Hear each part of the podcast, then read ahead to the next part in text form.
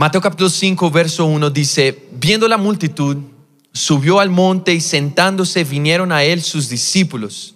Y abriendo su boca les enseñaba diciendo, bienaventurados los pobres en espíritu, porque de ellos es el reino de los cielos. ¿Será que puedes decirlo conmigo otra vez ese verso? Dice, bienaventurados los pobres en espíritu, porque de ellos es el reino de los cielos. Yo sé que muy posiblemente muchos de nosotros ya hemos leído y escuchado acerca de las bienaventuranzas, pero quisiera que hiciéramos un esfuerzo, un esfuerzo por aprender como si fuera la primera vez, por leer estos textos y escuchar esas palabras como si nunca las hubieses escuchado en tu vida. Y de pronto, tal vez así podamos recibir una revelación nueva que no habíamos entendido.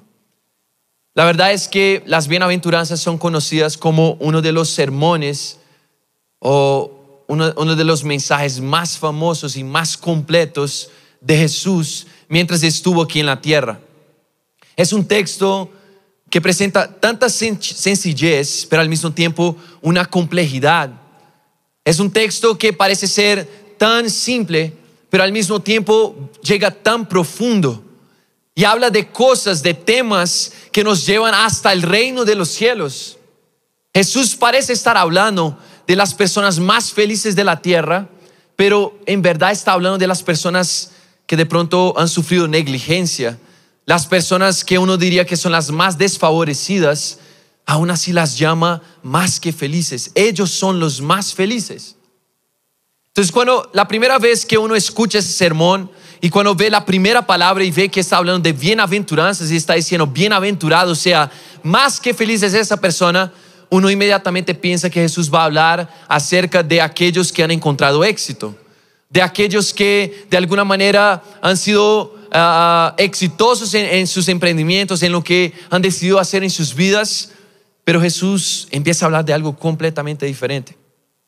Y la primera de esas bienaventuranzas es bienaventurados los pobres en espíritu. Y vamos a ver que cada bienaventuranza, ah, primero Jesús empieza con una declaración hacia un grupo específico. Y él dice, más que felices son, y él elige un grupo. Y vamos a ver que Jesús no saca esos grupos de la nada, sino que Él los saca de la misma palabra muchas veces, del Antiguo Testamento, de los profetas que ellos leían en esos tiempos.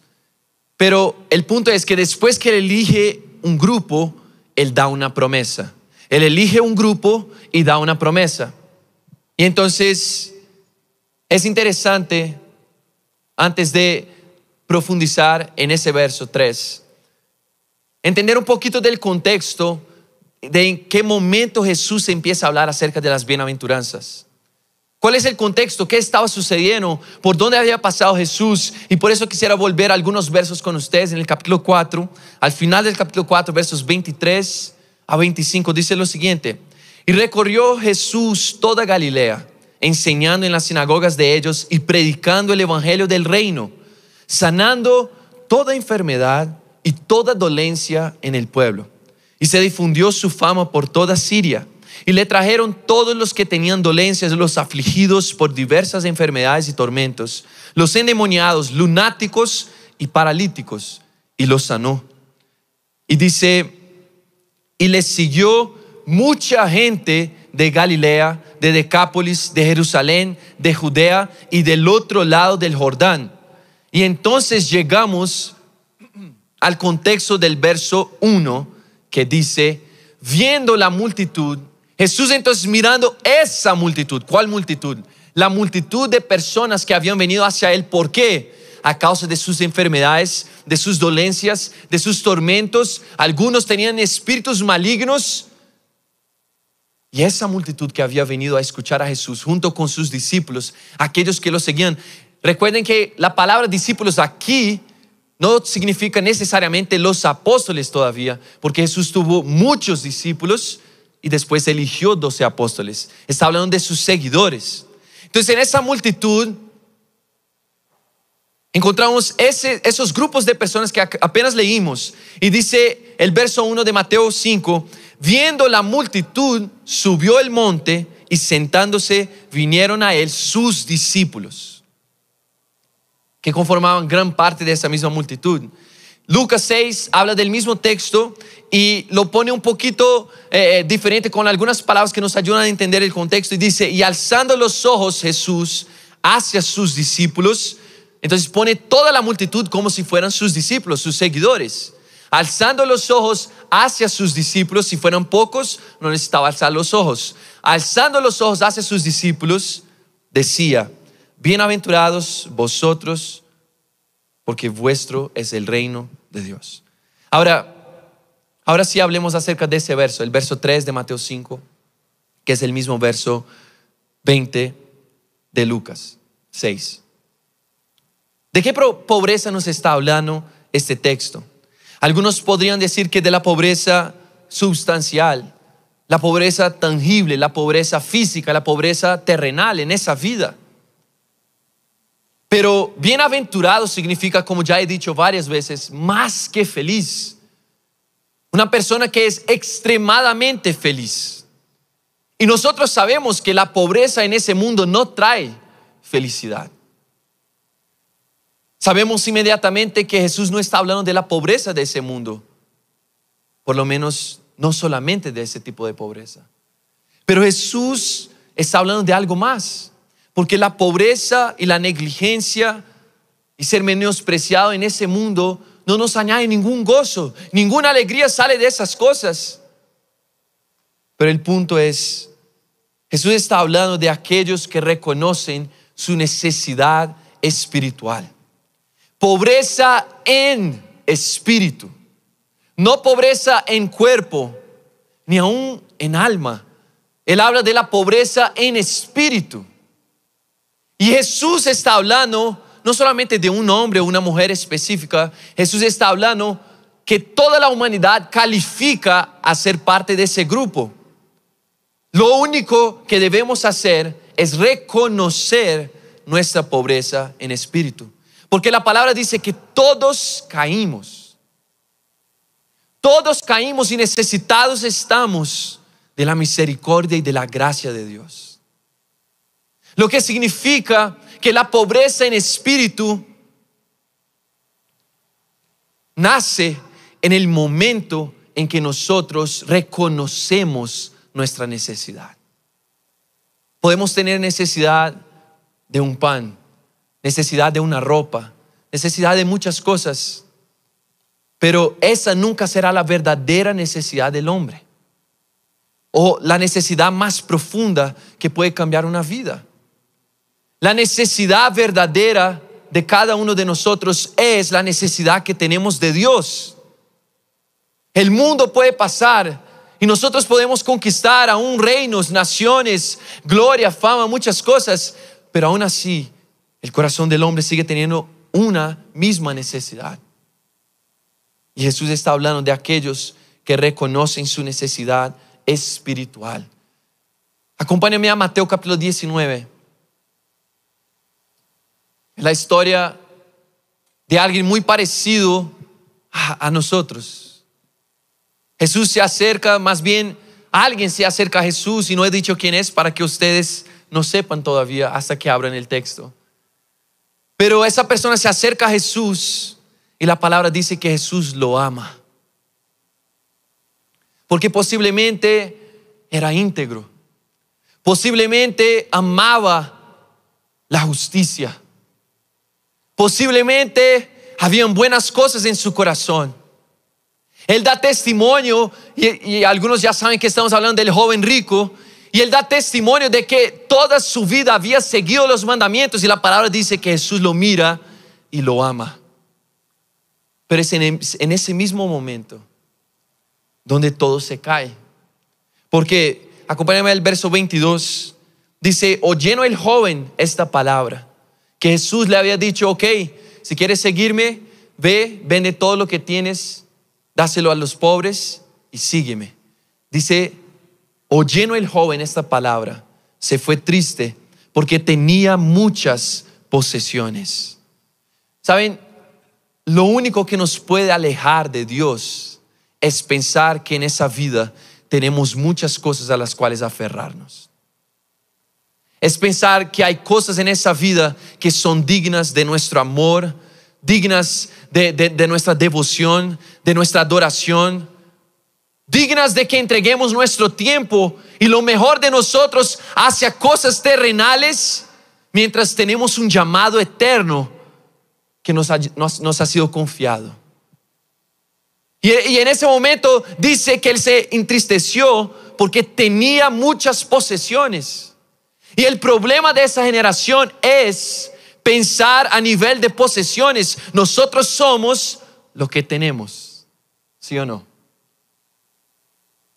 No somos lo que somos, somos lo que tenemos, lo que mostramos, lo que la gente ve en nosotros.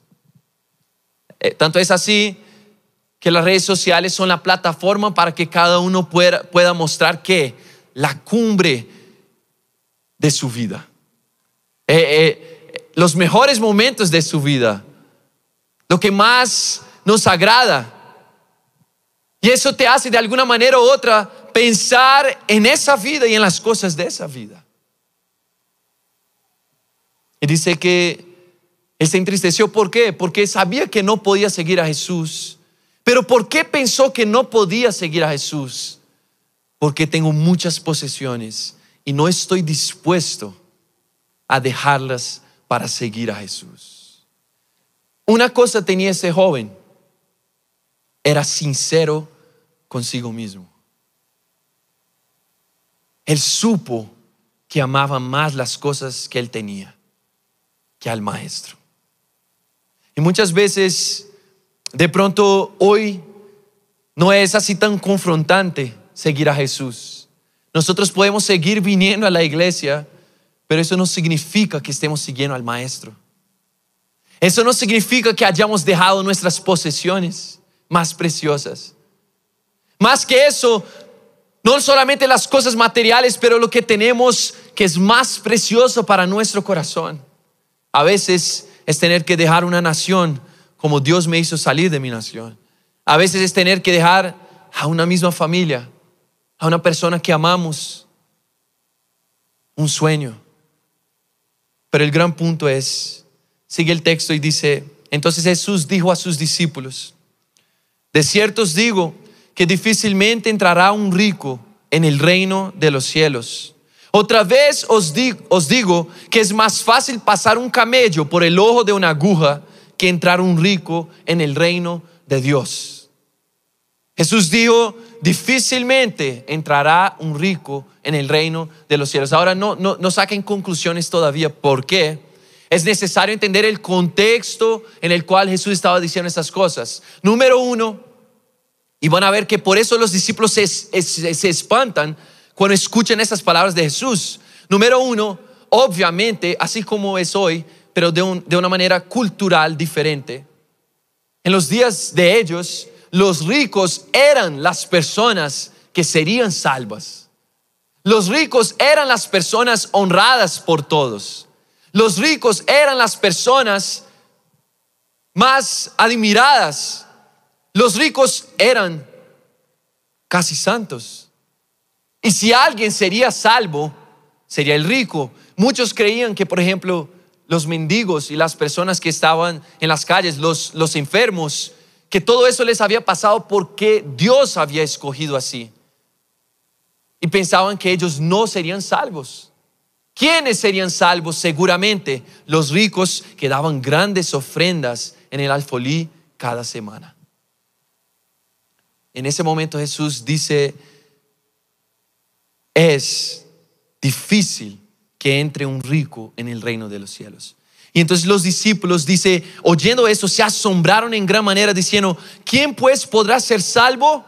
Y mirándolos, Jesús les dijo, para los hombres es imposible, mas para Dios todo es posible. Y saben, Jesús llega a decir lo siguiente, es más fácil que pase un camello por el fondo de una aguja. Y lo que la palabra aguja para nosotros es completamente diferente a la palabra aguja para ellos en ese momento. Aguja era la puerta más chiquita que quedaba en la gran puerta de entrada a la ciudad. Había una puerta más chiquita para que las personas pasaran. Pero hacer pasar un camello por esa puerta chiquita era muy difícil, obviamente. Y el punto que Jesús estaba queriendo hacer es imposible. No, no es imposible, pero es muy difícil.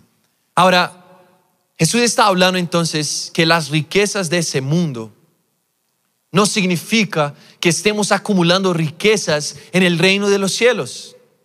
Jesús está diciendo que es más, muchos que piensan ser exitosos en esa vida son absolutamente nada y no tienen absolutamente nada. Porque cuando llegue el gran día que todos nos presentaremos delante de Dios, la pregunta que nos hará no es cuánto dinero diste a la iglesia o cuánto dinero acumulaste en tu vida, cuántas empresas tuviste o eso y aquello, cuán exitoso fuiste. Todo eso es parte, es parte de la fidelidad que nosotros tenemos para con el Señor. Amén. Pero la pregunta que nos será hecha es, ¿qué hiciste del Evangelio? ¿Qué hiciste de Jesús? Y entonces algunos de nosotros que no fuimos sinceros en esa vida como el joven rico fue capaz de ser. Nos sorprenderemos en escuchar de nuestras bocas una respuesta que nunca habíamos dado aquí en la tierra. Que tuvimos más posesiones en esa vida que las que tendremos en el cielo. Jesús hace una comparación y él está diciendo, miren, no acumulen para ustedes mismos tesoros en esa tierra. Miren, Jesús no está hablando acerca de tener que vivir una vida donde nosotros no tenemos nada, absolutamente nada, ni para proveer para nosotros mismos, ni para el otro. El apóstol Pablo después, años más tarde, viene y dice, mira, si tú no trabajas y no eres capaz de proveer para tu propia familia, sino que eres el responsable de hacerlo, eres peor que un no creyente. Entonces Jesús no está diciendo, vivan todos miserablemente y en eso serán más que felices. No es lo que Jesús está diciendo. Lo que Jesús está diciendo es, es necesario alcanzar una pobreza en espíritu. Y en espíritu, la posición más alta que nosotros podemos alcanzar no es la riqueza, es la pobreza en espíritu. Es la humildad en espíritu. La palabra dice que Jesús vino, se hizo hombre y se despojó de su gloria. En cambio, la actitud del enemigo de Satanás fue completamente diferente. Satanás se quiso hacer Dios y muchas personas no entienden por qué el orgullo es la base de todo pecado del hombre. Cuando nosotros nos alejamos de Dios, sencillamente estamos diciendo, yo soy el Dios de mi vida. Yo sé más que Él. No lo decimos con nuestra boca, pero es lo que arde en nuestros corazones detrás de todas las decisiones que tomamos. Por eso el mundo tiene que ser juzgado por el Señor, porque todos caímos y carecemos de la gloria de Dios. Pero Dios proveyó una salvación. Por eso Jesús dice en el último verso, para los hombres es imposible. ¿De qué está hablando? Que los ricos, muchos no entrarían en el reino de los cielos. Y ellos dicen, Señor, si los ricos no van a entrar, ¿quién va a entrar? Y él dice, para los hombres es imposible comprar su entrada en el reino. Pero para Dios todo es posible. Jesús estaba hablando de su propia vida. Jesús estaba hablando de cómo Él sería el sacrificio, la provisión de Dios para salvar toda la humanidad. Los discípulos después entenderían. Jesús es en ese mismo texto pero no en el Evangelio de Mateo, sino en Lucas, que Jesús, que los discípulos preguntan, Señor, entonces nosotros hemos dejado a nuestros padres, hemos dejado aún a nuestras esposas, algunos, eh, hemos dejado, Señor, nuestro trabajo, nuestros barcos, todo lo que teníamos para seguirte. Y Jesús le responde, cualquiera que haya dejado casa, carro, hermanos, hermanas o cualquier otra cosa para seguirme en esa vida recibirá mucho más en el reino de los cielos. Saben, la parte que consideramos más preciosa en ese texto, y yo no la mencioné y sé que muchos se dieron cuenta, es cuando Jesús dice que aún en esa vida recibiremos cien veces más y en el cielo y en el porvenir. Pero te quiero decir que la parte más importante y más preciosa de ese texto no es la recompensa que vamos a recibir en esa vida. Si tú quieres tesoros en esa vida, no necesitas a Dios. Puedes salir y puedes ir y puedes buscarlos. Nosotros estamos aquí porque anhelamos algo más que las cosas que hemos encontrado en esa vida y en ese mundo. Nosotros estamos aquí porque hemos reconocido que no somos capaces de ser buenos. Y más que eso, no somos capaces de ser lo que Dios nos había creado para ser solos. Reconocimos que no podemos entrar, comprar nuestra entrada en el reino. No hay justicia aquí. No hay buenas obras lo suficiente que puedan descorromper mi alma y mi corazón. Aquí es donde nosotros, muchos de nosotros pensamos diferente a ese mundo. Porque el mundo dice muchas veces que el ser humano es fundamentalmente bueno, pero la sociedad corrompe el hombre. La Biblia dice que el hombre fue creado bueno, pero el pecado corrompió su corazón. El hombre no es bueno ya no más. Cuando caímos de la gloria de Dios, empezamos a carecer de su semejanza otra vez. Fuimos creados su imagen y semejanza, pero perdimos la semejanza. Perdimos aquello que fundamentalmente nos hacía como Dios. Y el gran punto que eso está haciendo es, más que felices, son no aquellos que han encontrado las respuestas financieras para esa vida y ese mundo. ¿Es importante? Es importante. Es importante tener un buen manejo financiero, joven, sobre todo para nosotros, es muy importante, pero no es todo. De hecho, es algo tan ínfimamente importante si comparado con la salvación. Y saben, quiero terminar con un último texto. Proverbios, bueno, voy a mencionar dos textos rápidamente y enseguida vamos al último. Proverbios 16 dice en el verso 18, antes del quebrantamiento es la soberbia. O sea, si, si viene la soberbia, sepas que está a la puerta el quebrantamiento. Serás quebrantado. Y antes de la caída viene la altivez de espíritu, o sea, el orgullo de espíritu. Mejor es humillar el espíritu con los humildes que repartir despojos con los soberbios. Si nosotros pudiéramos dar una definición a la iglesia, ¿qué es la iglesia? No sé si podríamos decirlo actualmente, pero ¿qué debería ser la iglesia? La iglesia debería ser el lugar de los humildes. No digo los humildes, wow, pastor, qué humildad la tuya, ¿no? Bueno, espero que entiendan. Porque cuando uno se llama humilde es un poco raro, ¿no?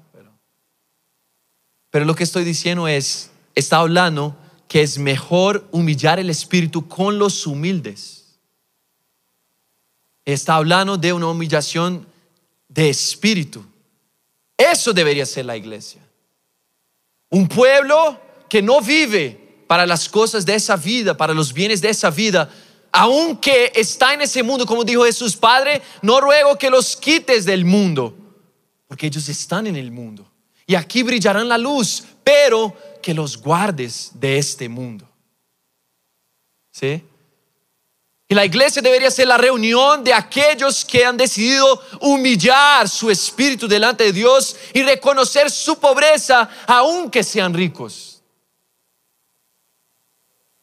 Isaías 66 dice, Jehová dijo así, el verso 1 y 2, el cielo es mi trono y la tierra estrado de mis pies. ¿Dónde está la casa que me habréis de edificar? ¿Y dónde el lugar de mi reposo? Si yo habito en el cielo, ¿qué me van a, edificar ustedes a mí? No hay nada que puedan construir en donde yo quepa. Pero él dice, mi mano hizo todas estas cosas. Y así todas estas cosas fueron, dice Jehová, pero miraré, aún así miraré a aquel que es pobre y humilde de espíritu y que tiembla a mi palabra. ¿Entienden? Saben, Dios no está buscando la persona que sepa predicar mejor. Dios no está buscando la persona que haya construido el ministerio más increíble del mundo. Dios está buscando hombres, mujeres, jóvenes, adolescentes que se humillen ante la poderosa mano del Señor. Dios está buscando personas que han reconocido su necesidad. Señor, yo no puedo vivir sin ti. ¿Te has dado cuenta? ¿Te has dado cuenta que no importa cuánto dinero tengas, no importa cuántas decisiones acertadas, tomes en tu vida, no defines si mañana te despiertas respirando o no. No defines si mañana te despiertas con un virus o no. Señor, yo soy pobre y me he dado cuenta de mi condición. Por eso en Apocalipsis capítulo 3, y ahora sí es el último texto, Jesús, Jesús manda una carta a una iglesia parecida con la iglesia de los últimos días, la, la iglesia de nuestros días. Y él dice, yo conozco tus obras, que ni eres frío ni caliente. Ojalá fueses frío o caliente, pero por cuanto eres tibio, estás entre las riquezas del cielo y las riquezas del mundo y no puedes decidirte, te vomitaré de mi boca. ¿Por qué tú dices? Escuchen las palabras. Yo soy rico y me he enriquecido y de ninguna cosa tengo necesidad, pero no sabes que eres un desventurado, miserable, pobre, ciego, desnudo. Por tanto, esas son las palabras de Jesús a la iglesia. Por tanto, te aconsejo que de mí compres oro refinado en fuego. ¿Cuál fuego? El fuego que va a probar todas nuestras obras en el gran juicio final del cual la palabra nos habla. Dice que nosotros entraremos con todo, todo lo que construimos, todo nuestro imperio, toda nuestra gloria, todo lo que tuvimos en nuestras manos y pasaremos todos por un fuego eterno. Y ese fuego probará nuestras obras. Y dice, algunos saldrán con gran gloria, pero otros pasarán como que desnudos porque ni aun la ropa que tenían pudo pasar con ellos. Entonces él dice, te aconsejo que de mí compres oro, pero refinado en fuego, para que seas rico, que compres vestiduras blancas para vestirte y que no se descubra la vergüenza de tu desnudez, que unja tus ojos con colirio para que veas, porque yo reprendo y castigo a todos los que amo Sé pues celoso y arrepiéntete. Sé pues celoso y arrepiéntete.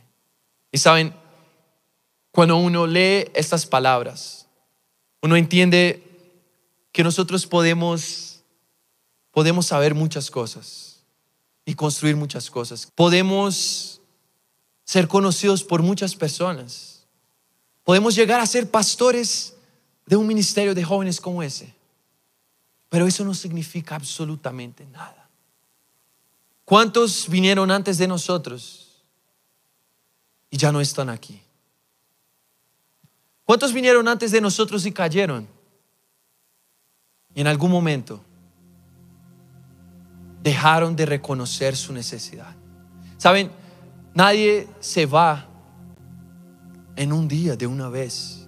Nadie se desvía absolutamente en un momento es que empezamos a pensar que nos está yendo bien.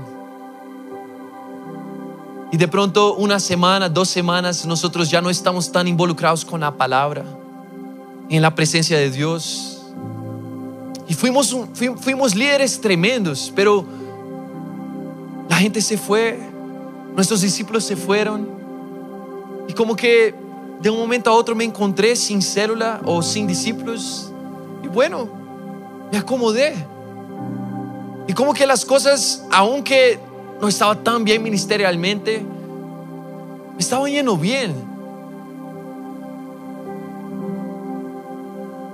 Y el gran problema de aquellos que quieren ser exitosos es que para, para subir, para crecer, tú tienes que salir de tus rodillas. Para crecer en ese mundo, tú tienes que levantar. Y yo no sé si levantar vale la pena. No sé si salir de la humildad, de la pobreza, es la mejor decisión. Sé que no es lo que Dios está buscando de nosotros. Esa generación se mueve por oportunidades. Y si tú le presentas la mejor oportunidad, Él te va a seguir. Lo más difícil para nosotros es no seguir las oportunidades que ese mundo nos presenta. Al invés de eso, quiero tomar mi cruz y seguir a Jesús. Problema de ese mundo es que para crecer nosotros tenemos que salir de una posición de humildad donde decimos, Señor, yo no tengo nada, yo no soy nada. Y si alguna cosa voy a tener algún día, es porque tú me la diste. Saben, yo sé que hoy estoy hablando con varios tipos de, de personas, varios tipos de jóvenes, algunos de pronto con una carrera más consolidada, algunos están apenas empezando. Pero el gran punto es, nunca es demasiado tarde para reconocer tu pobreza. Nunca es demasiado tarde para decir, Señor, yo me equivoqué y quiero cambiar. Ya no quiero ser el guía de mi vida. Quiero que tú me guíes. ¿Y sabes cuál es la promesa que Jesús le da a los que han reconocido su pobreza espiritual, a los más altos. De ellos será el reino de los cielos. Lo que significa que nadie entrará en el reino si no ha reconocido su pobreza delante de Dios. Saben, el orgullo no está fuera de esas puertas el orgullo está aquí. El orgullo no está en aquellos que no han aceptado a Jesús todavía, también en ellos. Pero muchas veces el orgullo está aquí. Jesús no está haciendo un llamado. Arrepiéntete pues y sé celoso. Arrepiéntete pues y humíllate ante mi poderosa mano. Quisiera pedirte que te pongas en pie.